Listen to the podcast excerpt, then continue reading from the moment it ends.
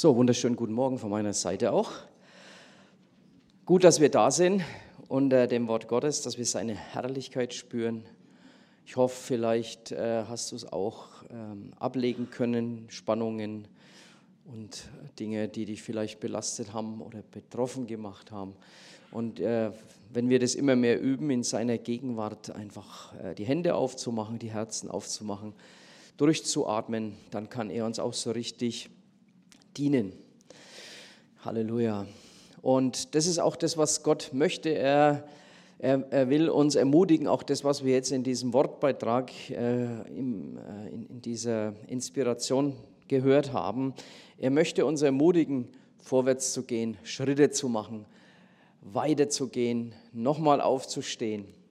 Und ja, wir werden jetzt eine, einen Bibelabschnitt äh, anschauen gemeinsam, den, den finde ich sehr bemerkenswert, denn der zeigt einfach so schön den möglichen Aufstieg und den möglichen Fall von Christen und wie das Leben so auf und ab gehen kann. Aber wir sehen in dem Bibelabschnitt jetzt auch, dass äh, egal, ob wir auf dem höchsten Gipfel unterwegs sind oder ob wir durchs tiefste Tal gehen, der Herr uns immer wieder ermutigen kann. Und wie wir es auch ja, vorhin in der Einleitung gehört haben, es scheint nicht nur so, dass äh, unser Leben mit Christus grundsätzlich unabhängig von den Umständen ist, sondern es ist tatsächlich so. Die Umstände, in denen wir stecken, sind unabhängig von dem, was Gott mit uns vorhat. Ich würde äh, deswegen gern mit uns den Bibelabschnitt aus der Apostelgeschichte 14 lesen, dort die Verse 8 bis 21. Und für mich eine der äh, lustigsten und interessanten, ja gut, lustig war es vielleicht für die Protagonisten in der Geschichte nicht, aber trotzdem, irgendwie muss ich trotzdem immer wieder schmunzeln, wenn ich diesen Bibelabschnitt lese. Also, Paulus und Barnabas sind unterwegs auf ihrer Missionsreise, um das Wort Gottes zu verkündigen. In Lystra lebte ein Mann, der keine Kraft in den Beinen hatte. Er war von Geburt an gelähmt und hatte noch nie einen Schritt getan. Der hörte zu, wie Paulus redete. Als Paulus ihn anblickte und den Glauben dieses Mannes sah und sein Vertrauen, geheilt zu werden, sagte er mit lauter Stimme zu ihm, steh auf und stell dich gerade hin auf deine Füße. Der sprang auf und begann umherzugehen. Viele Leute hatten gesehen, was Paulus da tat und riefen auf Lykaonisch, die Götter sind als Menschen zu uns herabgekommen. Sie nannten Barnabas Zeus und Paulus Hermes, weil er das Wort geführt hatte. Der Priester des Zeus-Tempels vor der Stadt ließ Stiere und Grenze zum Stadttor schaffen und wollte den Aposteln zusammen mit der Bevölkerung Opfer bringen. Als die Apostel Barnabas und Paulus davon hörten, waren sie absolut begeistert und sonnten sich in dieser absoluten Euphorie, die ihnen entgegenkam und ließen sich opfern und auf Händen, ach nee, rissen sie entsetzt ihre Obergewänder ein, rannten in die Menge und riefen, ihr Leute, was macht ihr da? Wir sind doch auch nur Menschen, genau wie ihr. Und wir verkündigen, dass ihr euch gerade von diesen Nichtigkeiten zu dem lebendigen Gott bekehren sollt, zu dem, der den Himmel und Erde, das Meer und alles darin geschaffen hat. In der Vergangenheit ließ er zwar alle nichtjüdischen Völker ihre eigenen Wege gehen, doch hat er sie nicht ohne Zeugnis von sich gelassen, indem er ihnen Gutes tat so hat er euch vom Himmel her Regen geschenkt, gab euch immer wieder reiche Ernten, er hat euch satt und froh gemacht. Aber selbst mit diesen Worten konnten sie die Volksmenge nur mühsam davon abhalten, ihnen Opfer zu bringen. Aber dann kamen Juden aus Antiochia, da haben sie vorher einen Dienst getan, die beiden, und Ikonion. Sie schafften es aber, die Bevölkerung auf ihre Seite zu ziehen, und dann steinigten sie Paulus. Und als sie ihn für tot hielten, schleiften sie ihn zur Stadt hinaus. Doch während ihn die Jünger umringten, stand er wieder auf und ging in die Stadt zurück. Dann geht es weiter im südlichen Galatien in Derbe. Am nächsten Tag zog er mit Barnabas weiter nach Derbe. Auch in Derbe verkündigten sie das Evangelium und viele Einwohner wurden durch sie zu Jüngern des Herrn. Aufstieg und Fall eines Jüngers. Ich meine, manche Sachen an dieser Bibelstelle wundern mich also schon. Vorher gesteinigt, zur Stadt, hinaus, zur Stadt hinausgeschleift und am nächsten Tag, könnt ihr hier nachlesen, also äh, war er wieder topfit und hat gleich wieder weitergemacht, das Evangelium zu verkündigen. Und äh, mir persönlich sind eben äh, in, dieser, in diesem Bibelabschnitt drei Sachen aufgefallen, die ich mit uns teilen möchte. Also erstens, Paulus und Barnabas haben Mut zur Tat. Äh, diese drei Parolen, die möchte ich dir und mir einfach heute auch so zurufen. Lieber, liebe Schwester, lieber Bruder, hab Mut zur Tat.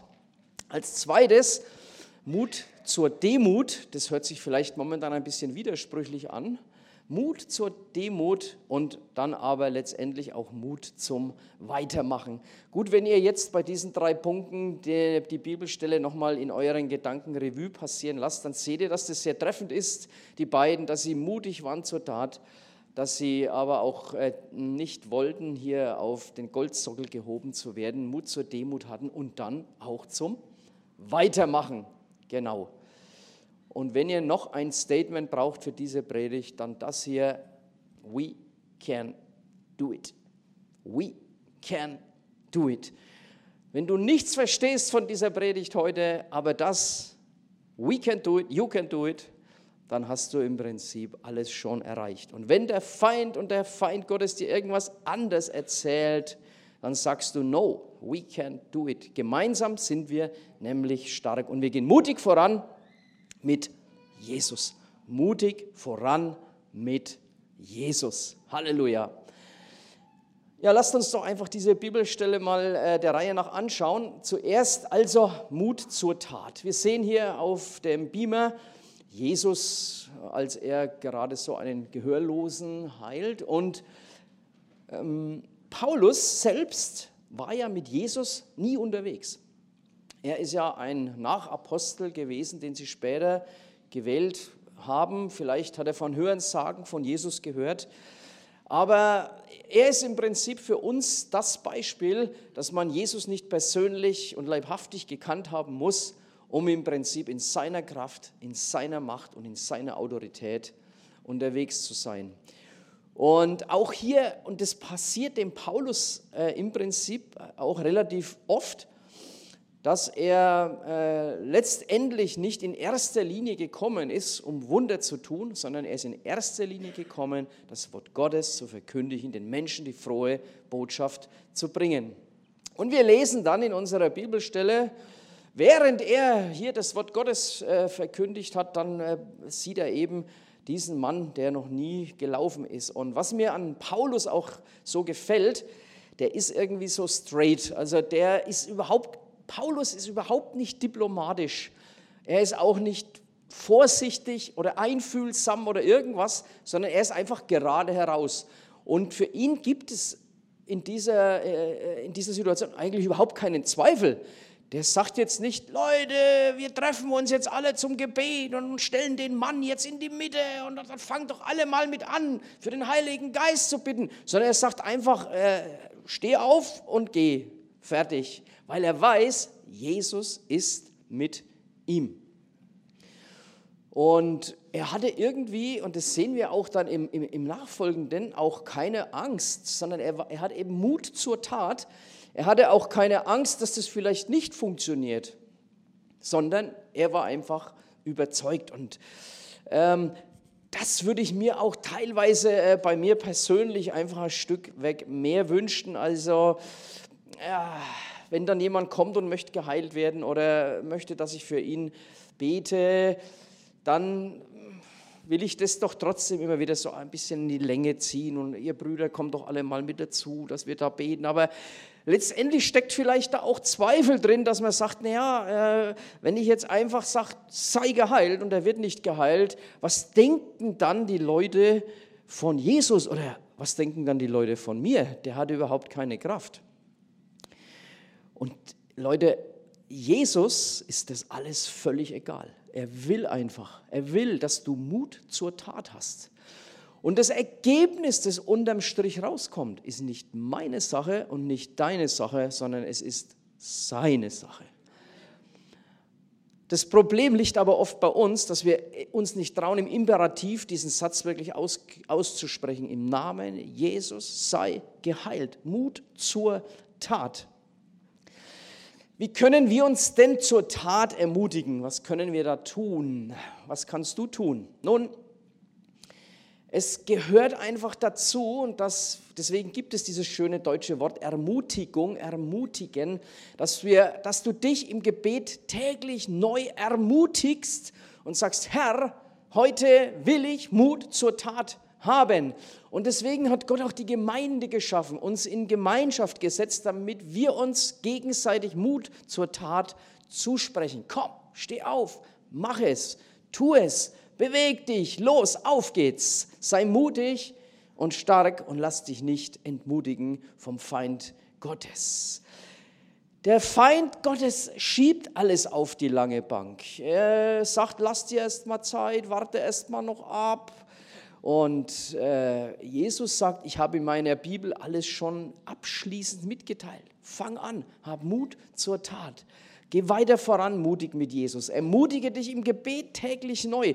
Leute, ihr sagt jetzt, ach, das ist eine Plattitüde. Ja, man soll sich jeden Tag neu im Gebet ermutigen. Ja, warum machen wir es denn dann nicht, wenn es so einfach ist?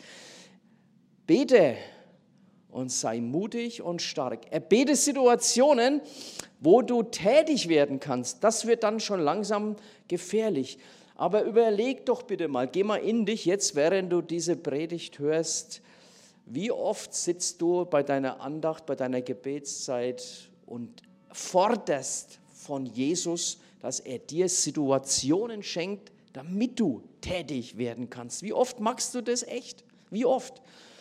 Wie oft beten wir einfach nur belanglos? Herr, ich danke dir für diesen Tag, den du gemacht hast. Ein schönes Gebet. Danke, dass ich momentan gesund sein darf, Herr. Danke für mein Umfeld und alles, was du machst. Aber Herr, ich bin ein Soldat. Ich bin, ich bin ein Soldat des Herrn. Und der Soldat des Herrn, der sitzt nicht daheim auf der Couch und zieht seinen Kampfanzug an und freut sich, dass er Soldat ist, sondern der sagt, Herr, ich will in den Kampf ziehen für dich. Ich will Land erobern. Ich will einnehmen. Ich will Mut zur Tat haben. Erbete Situationen, wo du tätig werden kannst. Ich gebe dir heute äh, neun Punkte, die du umsetzen kannst in deinem Leben, aber nimm dir doch von diesen neun Punkten einen mit nach Hause und setz doch den mal konkret um. Vielleicht sagst du, na, neun Punkte ist fast ein bisschen viel. Ey, nimm dir einen Punkt. Handle dann aber auch, wenn die Gelegenheit kommt. Denn dann, wenn die Gelegenheit kommt, dann muss die Mut zur Tat, der, der Mut zur Tat in dir auch wirklich vorhanden sein. Äh, denn dann ziehen wir oft manchmal zurück, weil dann wieder das Denken anfängt. Was denkt er denn jetzt, wenn ich das tatsächlich mache? Was denkt mein Arbeitskollege, der momentan krank ist, wenn ich zu ihm sage, nicht darf ich für dich beten, sondern du bist krank. Im Namen Jesus sei geheilt. Jetzt. Amen. Und? Geht's dir besser? Ja. was ist jetzt für euch für, für Fragezeichen aus, des, aus den Köpfen gegangen ist. Leute, wenn wir hier von Mut zur Tat sprechen, dann sprechen wir nämlich genau über den zweiten Punkt, der jetzt kommt. Denn du brauchst gleichzeitig, wenn du Mut zur Tat hast, auch Mut zur Demut. Warum? Weil vielleicht das nicht eintritt oder es so geschieht, wie du dir das vorgestellt hast. Wisst ihr, Leute, das ist das Problem es tritt vielleicht nicht so ein, wie du dir das vorgestellt hast. Und das zeigt auch hier dieser Bibelabschnitt so genial. Ich denke, deswegen hat Gott das auch so zugelassen und auch so aufgeschrieben, dass wir gesehen haben, na, der Paulus, der war nicht nur der totale Einzelkämpfer und der sporadische Mann, der straight vorangegangen ist, sondern er war dennoch, obwohl er so straight vorausgegangen ist, von Herzen demütig. Und genau das sehen wir äh, an der folgenden Szenerie. Denn endlich mal hat das Verkündigen des Evangeliums so richtig Erfolg. Die Teenager kommen und werfen Stofftiere auf die Bühne und sie sind von dir begeistert und sie kreischen, wenn sie dich sehen. Ah! Und du stehst endlich als der Superstar oben und die ganze, das ganze Volk kommt und sogar der Priester, der immer gesagt hat, wir sind eine Sekte, der sagte, das ist keine Sekte, das sind Zeus und das sind Barnabas, lasst uns ihnen Opfer bringen.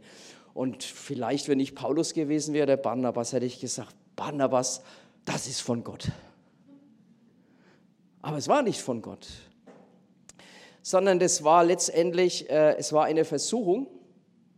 Sehen wir jetzt auch auf diesem Bild so schön. Also hier auf der linken Seite seht ihr mal, wie der Tempel ungefähr ausgesehen haben könnte, den äh, sie dort äh, getroffen haben. Also diese große Statue mit der Fackel in der Hand, das ist Zeus. Und die Griechen haben ja damals einen ganzen, äh, einen ganzen Götterwald äh, gehabt und jeder war für irgendwas zuständig und Zeus war eben dieser Göttervater. Also mindestens hätte ich mich als Paulus geärgert, dass sie mich nicht als Zeus bezeichnet hätten, weil ich war ja, ich, der Paulus war ja schließlich hier der Anführer und äh, jetzt machen die auch noch den Barnabas zum Zeus. Also hier hätte ich mindestens gesagt, also Leute, Moment mal, wenn wir schon hier über Götter reden, dann bin ich der Zeus und das vielleicht der Hermes.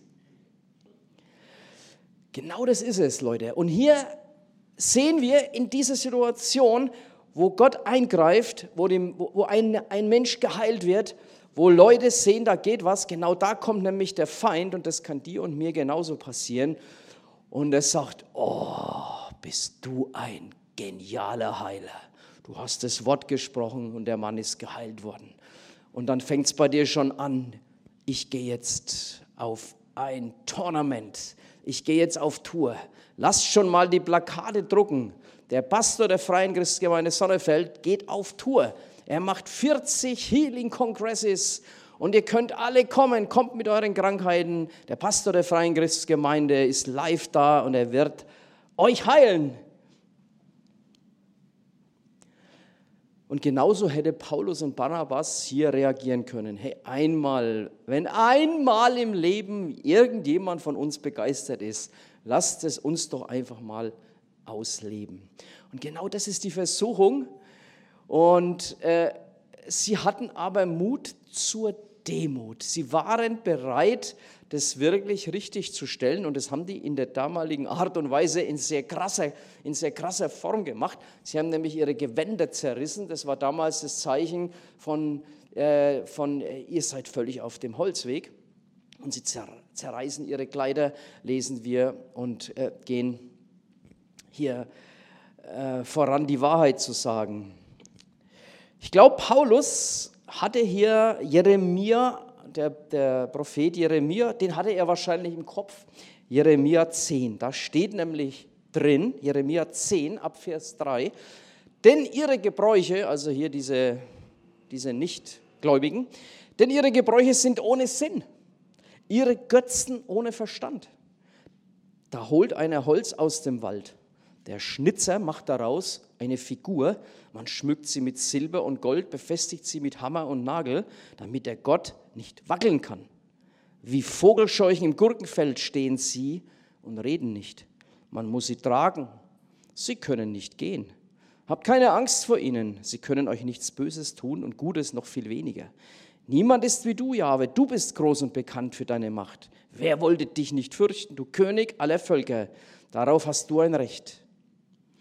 Denn unter allen Weisen dieser Welt, in keinem ihrer Reiche, ist jemand dir gleich. Sie alle sind dumm und ohne Verstand, denn ihre Nichtse lehren sie nichts. Sie sind ja nur aus Holz, die Werke von Goldschmied und Schnitzer und so weiter. Gestern äh, schaltete ich äh, das TV und den Fernsehen ein und da war ein Bericht über den katholischen Jugendtag in Lissabon dran. Und da hat auch dieser Vogelpapst nichts Besseres zu tun, als den Jugendlichen eine riesengroße Holzmarienstatue mit einer Krone vorzustellen und dafür zu beten und die zu segnen und alles zu machen. Und ich war natürlich schon geimpft von meiner Predigt und habe gedacht, Herr, heller Wahnsinn, heller Wahnsinn. Eine Figur geschnitzt aus Holz mit einer Krone obendrauf, nichts mit Jesus am Hut und Tausende und Abertausende von jungen Leuten bekommen dieses Bild vorgesetzt.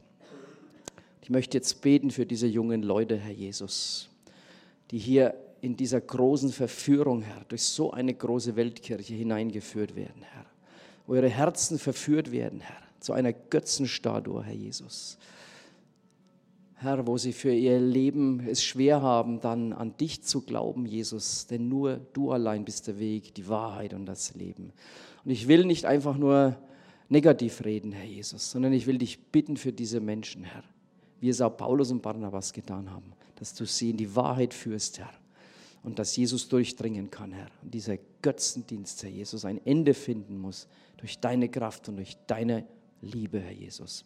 Amen. Also ich bin in Schockstarre verfallen und deswegen fand ich das so gut, auch hier diese, äh, diese Begleitung hier. Mut zur Demut. Komisch, wenn man sich auf eine Predigt vorbereitet, kommen ständig Sachen rein. Denn heute Morgen, als ich dann die Bibel-App aufgemacht habe, da ging es doch schon wieder weiter mit dem Ganzen. Denn ich habe ja gesagt, ey, mach dir bewusst, ohne Jesus, also bewusst machen, ohne Jesus kann ich nichts tun. Stimmt, ne? Ohne Jesus kann ich nichts tun. Und äh, dann äh, machte ich heute Morgen meine Bibel-App auf und da steht doch auch tatsächlich drin, vom Egoisten zum Selbstlosen. Unsere Grundeinstellung ist Egoismus, also das ist das Gegenteil von Demut. Du glaubst, das glaubst du nicht. Versuche einmal einen Tag lang mit einem Kleinkind zu verbringen. Kleinkinder wollen, was sie wollen. Ich kann mich da echt erinnern, meine eine Tochter, wenn ich, sie immer, äh, wenn ich ihr immer was sagen wollte, hat sie immer zu mir gesagt, ich will aber, wie ich will. Kinder wollen, was sie wollen und sie wollen es sofort. Kleinkinder kämpfen, beißen manchmal, um die Herrschaft über ihre wertvollen Besitztümer zu behalten. Sie scheren sich wenig um Zeitpläne, Tagesordnungen oder perfekte weiße Wände. Das Gute an Kleinkindern und an Menschen im Allgemeinen ist, dass sie die Fähigkeit haben, sich zu selbstlosen, also demütigen Menschen zu entwickeln während sie älter werden. Aber wenn Kleinkinder nicht liebevoll gelenkt werden und ihnen beigebracht wird, auf andere Rücksicht zu nehmen, werden sie ihren Egoismus beibehalten. Wenn wir also von Natur aus egozentrische Menschen sind, wie können wir unseren Geist dazu erziehen, nicht in Selbstsucht zu verfallen? Also wie könnten wir denn demütig werden? Und die Bibel ermutigt uns, unser Leben nach dem Vorbild Jesu zu gestalten. Jesus nutzt seine Autorität nicht für persönliche Vorteile, Macht, Vergnügen, Kontrolle oder Bequemlichkeit, sondern nahm die Natur eines Dieners an, wie es hier Paulus und Barnabas auch so zeigen. Jesus richtete seine Aufmerksamkeit darauf, anderen zu helfen. Jesus gab sein eigenes Leben auf für andere. Wenn du dich dabei ertappst, wie du selbstsüchtig, selbstverliebt oder sogar ein wenig selbstgerecht wirst, solltest du Gott um seine Hilfe bitten. Bitte ihn, dass er dir hilft, die Menschen so zu sehen, wie er es tut. Bitte ihn, dass er jedes Wissen, das du gewinnst, dazu verwendest, ihn zu lieben und anderen zu dienen. Bitte ihn, die Gelegenheit zu geben, andere zu ihm zu führen. Hey, jetzt sind wir wieder beim konkreten Bitten um Situationen. Das Wort Gottes, der Heilige Geist und die Beziehung zu anderen Gläubigen läutern unsere Herzen. Und mit Gottes Hilfe können wir unsere Neigung, egoistisch zu leben, in ein selbstloses, demütiges umwandeln. Tja, danke Herr, dass du mich so bestürmst mit deinen Eingaben ja, bewusst machen, ohne Jesus kann ich nichts machen. Und das ist auch wieder nicht ein einfach ge gesprochener Spruch, sondern es ist eine tiefe Wahrheit. Und glaubt mir, je mehr ihr das betet und vor Gott bringt, desto mehr wird er euch da auch helfen. Nicht meine Ehre, sondern seine Ehre. Ja, Paulus und Barnabas haben gewusst, sie würden verehrt, sie würden verehrt, nicht Jesus. Und das war überhaupt nicht deren Ziel. Jesus, als er versucht wird vom Teufel, dreimal Brot zu machen, sich vom Tempel zu stürzen. Stellt euch vor, er hätte das gemacht. Hier kommt der Mann, der aus Steinen Brot macht. Hier kommt der Mann, der im dreifachen Saldo vom Tempel springt, ohne dass ihm irgendetwas passiert. Jesus hätte Ehre, er hätte Ehre bekommen. Jesus wollte aber nicht, dass er die Ehre hat, sondern sein Vater im Himmel sollte die Ehre haben. Und deswegen ist auch er nie auf die Schliche des Feindes eingegangen. Lasst uns mehr auf Jesus schauen. Hm. Tja, und dann geht es weiter mit dem Mut zum Weitermachen.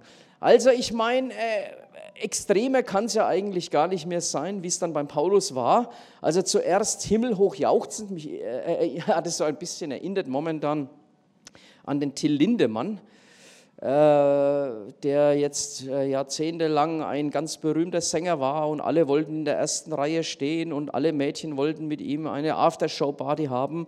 Und jetzt auf einmal fällt das alles genau ins Gegenteil um. Man merkt, da ist irgendwas schief gelaufen und vielleicht nicht so, wie man sich das vorgestellt hat. Und dann werden diese Menschen in den Medien im Prinzip hingerichtet.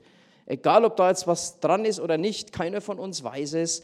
Aber äh, Aufstieg und Fall, also je höher der Aufstieg, heißt es ja immer, desto größer letztendlich auch die Fallhöhe. Und das ist der Vorteil am Christsein. Wenn wir auf dem Boden der Demut bei Jesus Christus stehen, können wir nicht mehr tiefer fallen, als wir eh schon gefallen sind, in die Arme von Jesus. Und dann hatte Paulus den Mut zum Weitermachen. Nun, manche äh, Theologen sind der Meinung, Paulus war tot, aber mindestens würde ich denken, er hatte eine Nahtoderfahrung.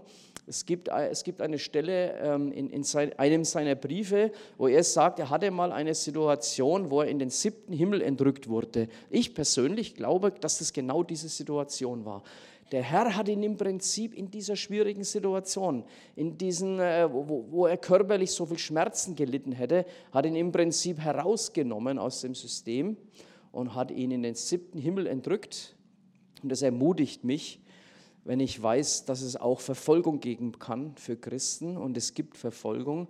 Aber ich persönlich glaube, dass Gott, wenn wir an ihm dran sind, uns da hilft und beisteht und wir im Prinzip das ertragen können, was dann geschieht.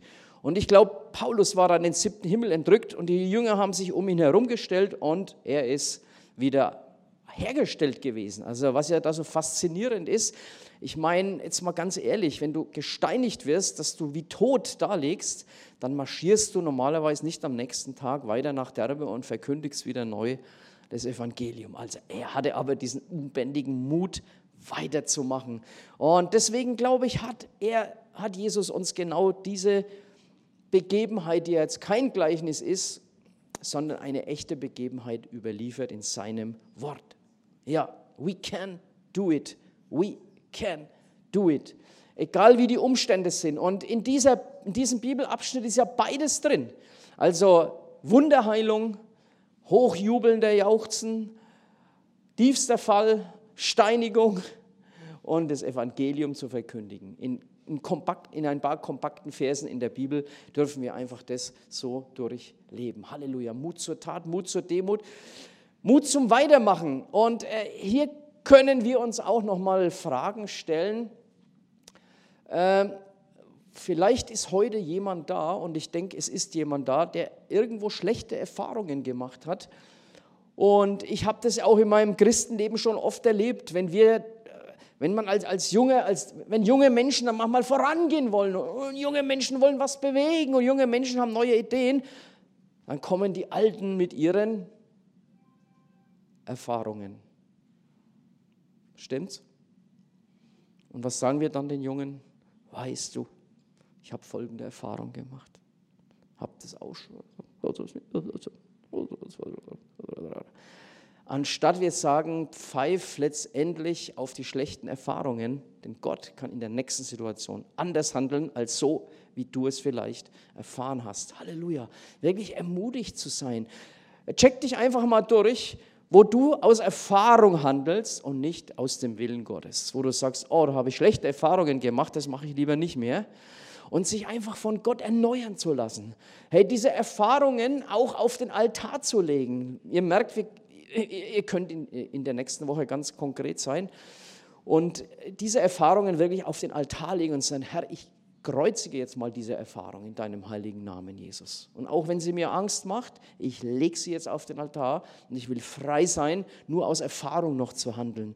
Wo möchte Jesus, dass ich weitergehe? Und wir haben heute diese Botschaft gehabt, auch äh, kurz nach der Lobpreiszeit.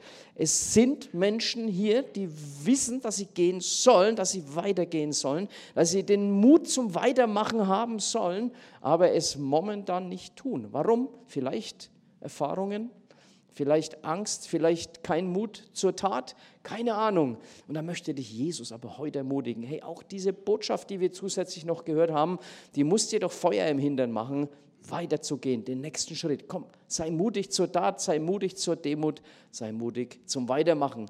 Und dann und dann fragst du dich eben, wem erzähle ich, also nicht ich als Pastor, nicht, dass du heimgehst und sagst, wem wird wohl der Pastor als nächstes was von Jesus erzählen?